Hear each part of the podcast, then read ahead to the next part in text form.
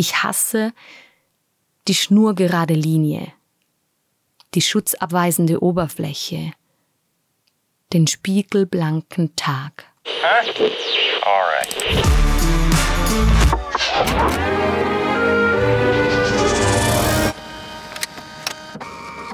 Happy Birthday Autotune. Wir gratulieren zu 20 Jahren Echtzeit-Klangmanipulation.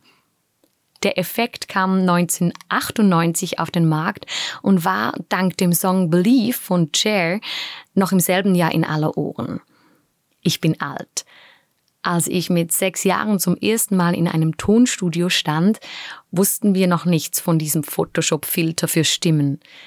Wenn die Tonhöhe zeitgleich mit der Konzentration von uns drei Käsehochs sank, sangen wir die Parts nochmals und nochmals und nochmals ein, bis der Chef hinter der Glasscheibe es für gut genug befand.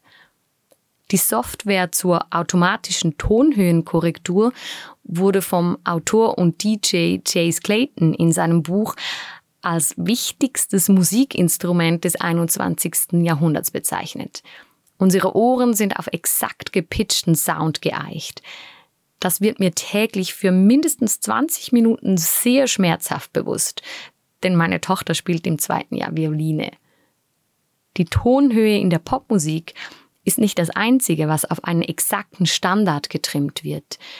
Das Streben nach Perfektion hat überall Hochkonjunktur und scheint das Streben nach Perfektion hat überall Hochkonjunktur und scheint Volkssport Nummer eins zu sein.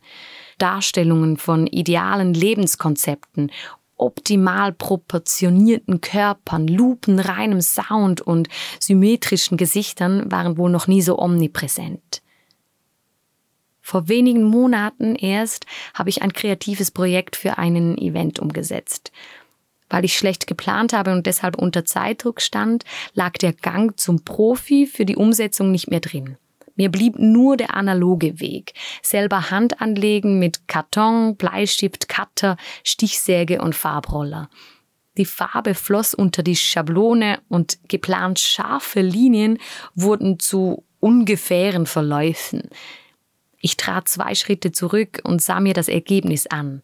Irgendwie schlampig. Ein Riesengebastel, das Ganze. Gib mir mal jemand einen 3D-Drucker oder sonst eine Möglichkeit, das perfekt hinzubekommen? Die Zeit zwang mich, es so zu belassen, wie es war. Mangelhaft. Nicht für die Augen der Besucher gemacht, die auf autogetunte Insta-Optik eingestellt sind. Ein paar Wochen später las ich ein Gedicht vom Kunsthistoriker Stefan Tschudi. Obwohl er bereits 2017 gestorben ist, herrscht kein Zweifel daran, dass er diese Zeilen extra für mich und diesen Moment geschrieben hat. Ich hasse die schnurgerade Linie, die schutzabweisende Oberfläche, den spiegelblanken Tag. Kein Trend bleibt bekanntlich ohne Gegentrend. Kürzlich las ich in einer Studie, dass in der Flut von fehlerfreien Bildern Echtheit zum Herausstellungsmerkmal wird.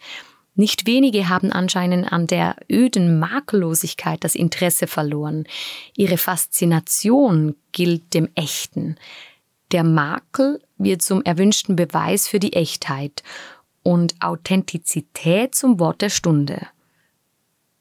Da liege ich ja voll im Trend mit meinen analog fabrizierten Nichtlinien, mit meinen manchmal holprigen Tagen. Ich will nichts Aalglattes produzieren. Also lerne ich das Gebasteln in meinen Projekten und Tagen zu mögen.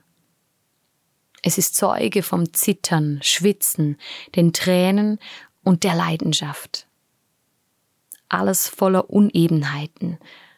Und genau die sind der Beweis, dass es echt ist. Mein Leben.